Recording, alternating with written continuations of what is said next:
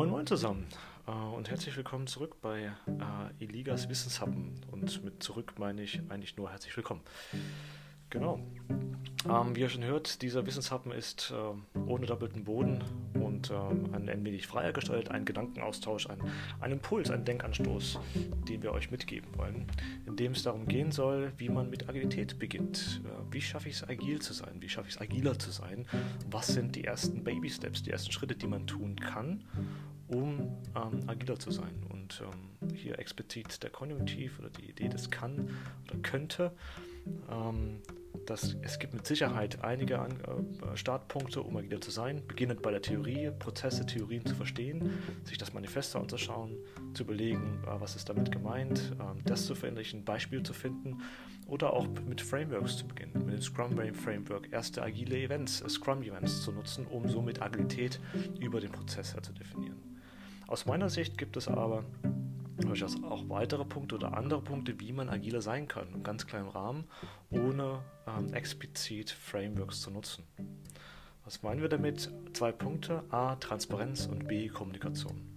Transparenz, was heißt das? Transparenz, zeige, was du hast. Gebe Einblick in die Aktivitäten, die du tust. Gebe Einblick darüber, was du erledigst. Und spreche darüber. A, B, also Kommunikation. Was heißt das explizit? Ähm, das kann sein, dass du beispielsweise mit der Idee einer, äh, einer Visualisierung deiner Aktivitäten beginnst. Welche Aufgaben habe ich heute, welche Aufgaben habe ich die Woche und wie sehen diese aus? Wo beginne ich mich, äh, wo stehe ich gerade in diesem, in diesem Prozess, wo wir auch schnell bei dem Thema Visualisierung sind, Kanban Flow beispielsweise. Also welche Aufgaben stehen an und welche Prioritäten haben diese Aufgaben? Und dann nach einer gewissen Zeit zu reflektieren, wie stehe ich mit den Aufgaben da, welches Ergebnis habe ich erreicht. Und so beginnt man Transparenz in seine Dinge zu, zu, einzubringen und Transparenz in das zu geben, was man macht, Ergebnisse zu zeigen und dann natürlich im zweiten Schritt darüber zu reden, darüber zu kommunizieren das aktiv anzusprechen, ähm, Leute einzubinden, Stakeholder einzubinden, Leute oder Teams, mit denen man arbeitet, einzubinden in, dieses, in diesen Prozess und darüber zu reden. Und wenn man das immer wieder wiederkehrend macht, hat man ganz einfach auch eine Iteration, also einen wiederkehrenden Prozess, in dem man reflektiert, wie kann ich beispielsweise mehr, besser Transparenz reinbringen äh, oder stärker, besser kommunizieren, weil beispielsweise Teams, Individuen eine bestimmte Art der Kommunikation haben. Also, wie kann man agil sein? Wie kann man mit Agilität starten? Transparenz, zeige, was du hast und rede darüber.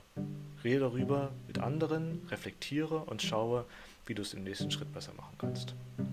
Aus meiner Sicht, aus unserer Sicht zwei einfache Themen, ähm, die helfen können, agiler zu sein ähm, und mit denen man beginnen kann, die agile Journey äh, von Individuen, Teams oder Organisationen zu beginnen mit Sicherheit aber nicht der, der einzige Punkt, der einzige Startpunkt, sondern eine Möglichkeit.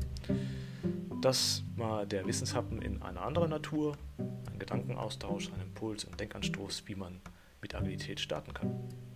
Ciao, ciao.